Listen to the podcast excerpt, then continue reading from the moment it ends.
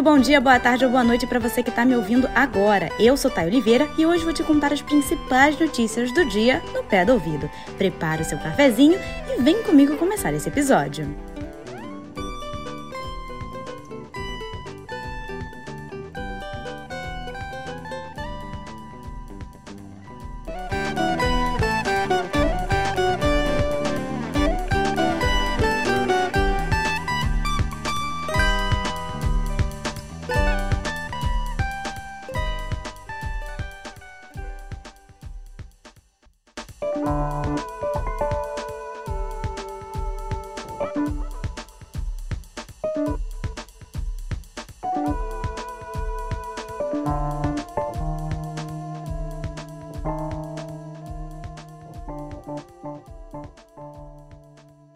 Na primeira entrevista exclusiva desde a eleição, o presidente Luiz Inácio Lula da Silva afirmou à jornalista Natuza Neri que ficou com a impressão de que o ataque à Brasília do dia 8 de janeiro era o começo de um golpe de Estado e ainda continuou. Eu fiquei, fiquei com a impressão uh, que era o começo de um golpe de Estado.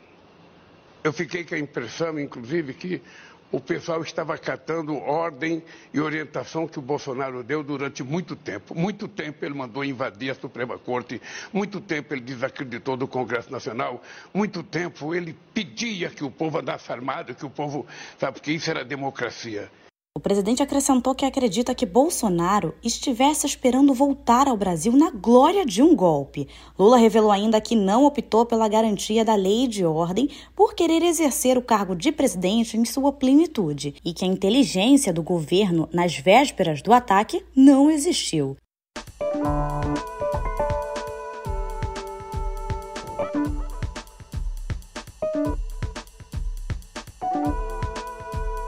E mudando de assunto aqui, o ex-ministro da Justiça do governo Bolsonaro e ex-secretário de Segurança Pública do Distrito Federal, Anderson Torres, ficou calado em seu depoimento à Polícia Federal. Preso desde sábado no 4 Batalhão da Polícia Militar do DF, Torres disse que não tinha declaração ao dar aos investigadores. Seu advogado, Rodrigo Roca, já havia sugerido que seu cliente não falaria antes de ter acesso aos autos do inquérito. O ex-secretário é alvo de investigações por suspeita de omissão na contenção dos atos golpistas do dia 8. Sua prisão foi decretada por ordens do ministro do STF, Alexandre de Moraes, no dia 10, quando Torres estava de férias em Orlando, nos Estados Unidos. Dois dias depois, ao cumprir o mandato de busca na residência de Torres, também por ordem de Moraes, a PF encontrou uma minuta de decreto para Bolsonaro, ainda presidente na época, instaurar estado de defesa na sede do TSE e reverter o resultado das eleições.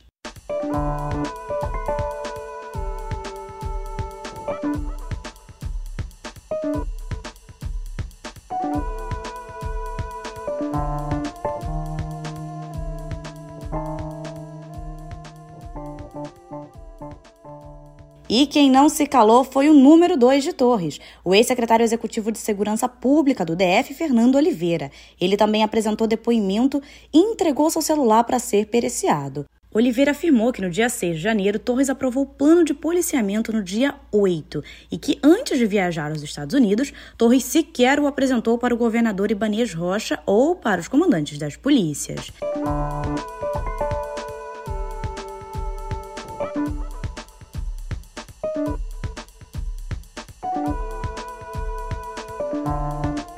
E seguindo aqui, segundo a colunista Juliana Dalpiva, Torres deve prestar um novo depoimento à PF na próxima semana. A expectativa é que ele apresente a sua versão para as acusações e sobre a origem da minuta também.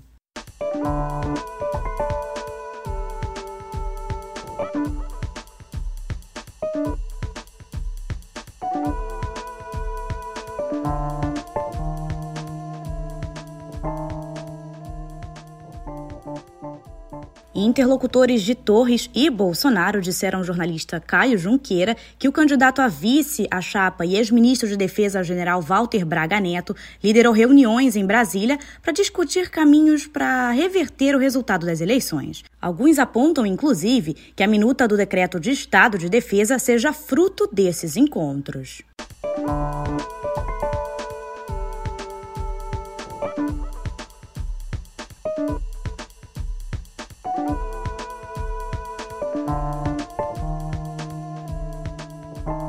Bom, então, o ministro Alexandre de Moraes está analisando 1.459 altas de audiências de custódia dos detidos por participação nos ataques. Ele já proferiu decisões em 474 casos. 353 prisões em flagrantes foram convertidas em preventivas e outros 220 suspeitos foram liberados. Nesses casos, Moraes considerou que, até aqui, não há provas de que eles tenham cometido alguma violência, mas determinou uma série de medidas cautelares como o uso de tornozeleira eletrônica e suspensão de eventual porte de armas, além da proibição de deixar o país, utilizar as redes sociais e se comunicar com os demais suspeitos.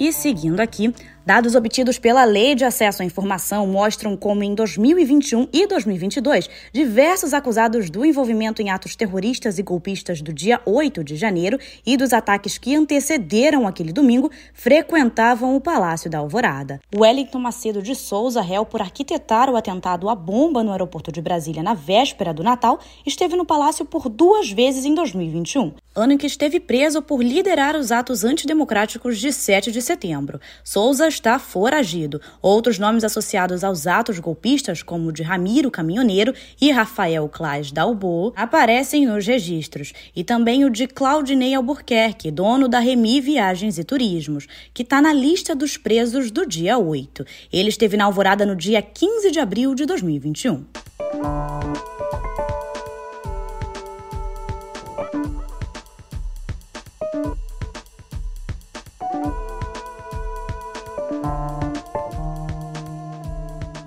Bom, e seguindo aqui, em encontro com centrais sindicais, Lula atrelou a isenção da cobrança do imposto de renda para quem ganha até 5 mil, uma promessa de campanha, a aprovação da reforma tributária. Atualmente, quem ganha até 1.900 não paga imposto de renda. No início do ano, o ministro da Fazenda, Fernando Haddad, disse que a correção da faixa de isenção só entraria em vigor em 2024, em respeito ao princípio da anterioridade que rege a tributação do imposto de renda. Especialistas discordam e apontam que a questão é o impacto no orçamento.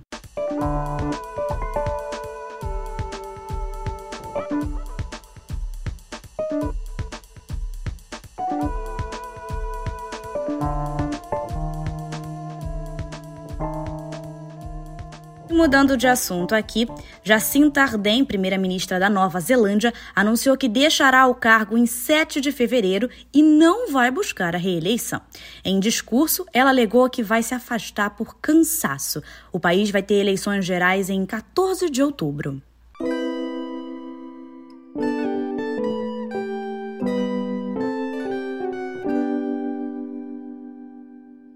Dados divulgados nessa quarta-feira pelo Amazon mostram que o desmatamento na Amazônia em 2022 foi o maior dos últimos 15 anos. Entre janeiro e dezembro, foram derrubados 10.573 quilômetros quadrados de floresta, o equivalente a quase 3 mil campos de futebol por dia. O ano passado também bateu o quinto recorde anual consecutivo de desflorestamento. Entre os desmatadores, Pará, Amazonas e Mato Grosso seguem no topo da lista.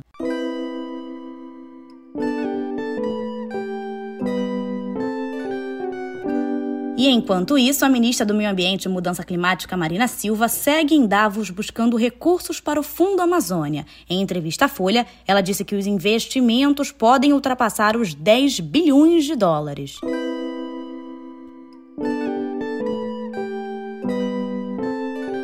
Seguindo aqui, a Universidade Columbia, em Nova York, anunciou que vai ter a primeira mulher como reitora da sua história. A escolhida foi a egípcia Nemat Shafik, economista que foi vice-presidente do Banco Mundial e dirige desde 2017 a London School of Economics, uma das instituições britânicas de maior prestígio. Outras universidades americanas, como Harvard e MIT, anunciaram mulheres para assumir suas reitoras recentemente.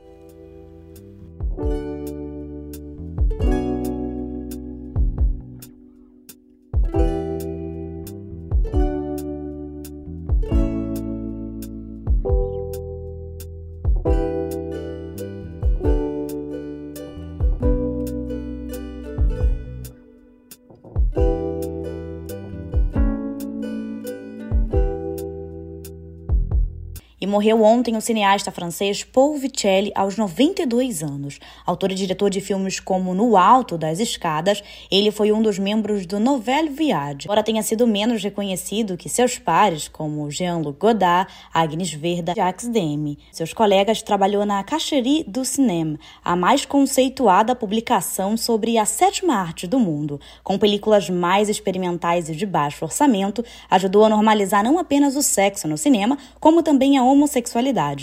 Como produtor, trabalhou também em Jeanne Dielman, considerado o melhor filme de todos os tempos pela revista inglesa Sing Sound.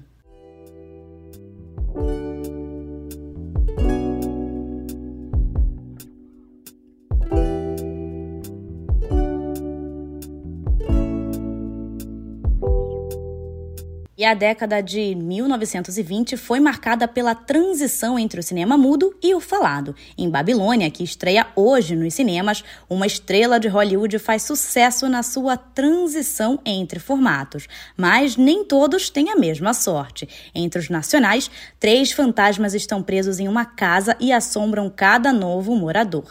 Até que um casal de arquitetos se muda e decidem revitalizar o local.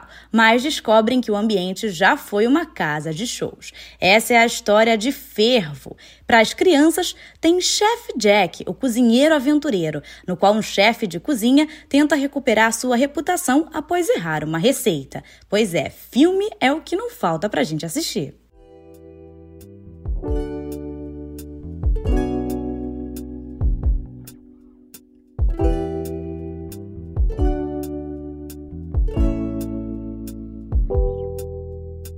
E agora, saindo da sétima arte e indo pra música, a cantora Shakira foi acusada de plágio pela faixa Busy RP, é, lançada na semana passada, em que fala sobre seu ex-marido e jogador de futebol, Piquet. A cantora venezuelana Briella acusa a colombiana de copiar partes da sua música solo, Tu, de julho do ano passado. No Twitter, Briella postou um vídeo comparando o refrão das duas obras.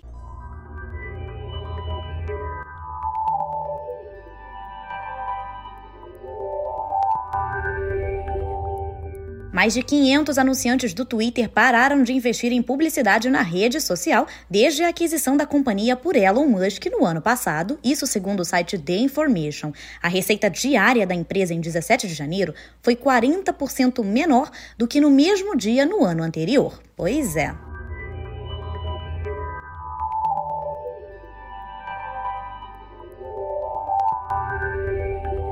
Enquanto isso, o Twitter lançou a assinatura anual Blue Package Twitter Blue, reduzido de 96 dólares para 84 dólares, o pacote de um ano completo de serviços. O Blue Package inclui o selo de verificação, redução de anúncios e preferência no tratamento do algoritmo.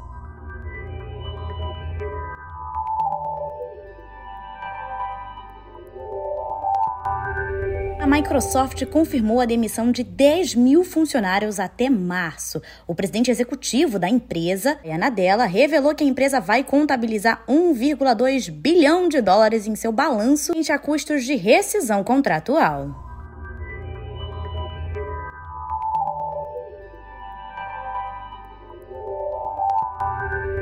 E a Melius é a terceira fintech a anunciar demissões nessa semana no Brasil. 59 funcionários foram desligados. Isso equivale a 6% do quadro. Segundo a empresa, o motivo é melhorar a eficiência operacional e se adaptar a um cenário macroeconômico desafiador, além das incertezas no retorno às atividades presenciais.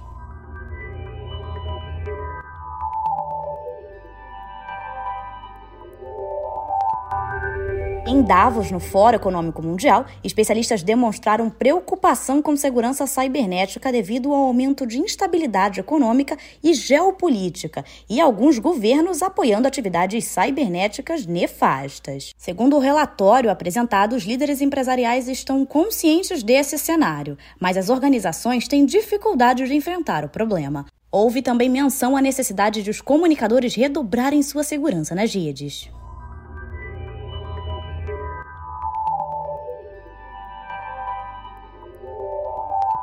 E agora falando de inteligência artificial, kenianos contratados para treinar a ferramenta Chat GPT ganhavam menos de 2 dólares por hora, segundo denúncia. A startup em OpenAI, sediada na Califórnia, Estados Unidos, terceirizou o trabalho africano para identificar conteúdos abusivos e ilegais. O Chat GPT é um robô capaz de conversar com humanos e responder aos mais diversos pedidos, que em cinco dias de funcionamento ganhou mais de um milhão de usuários. A empresa contratada pela OpenAI, Sama, localizada em Nova York, alega que pagou por hora entre 1,46 e 3,74 dólares, mas não respondeu quais trabalhadores teriam direito a ganhar mais de 2 dólares.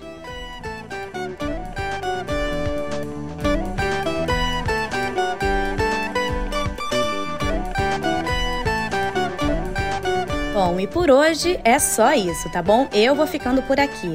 Espero que você tenha gostado. Um beijo e até a próxima.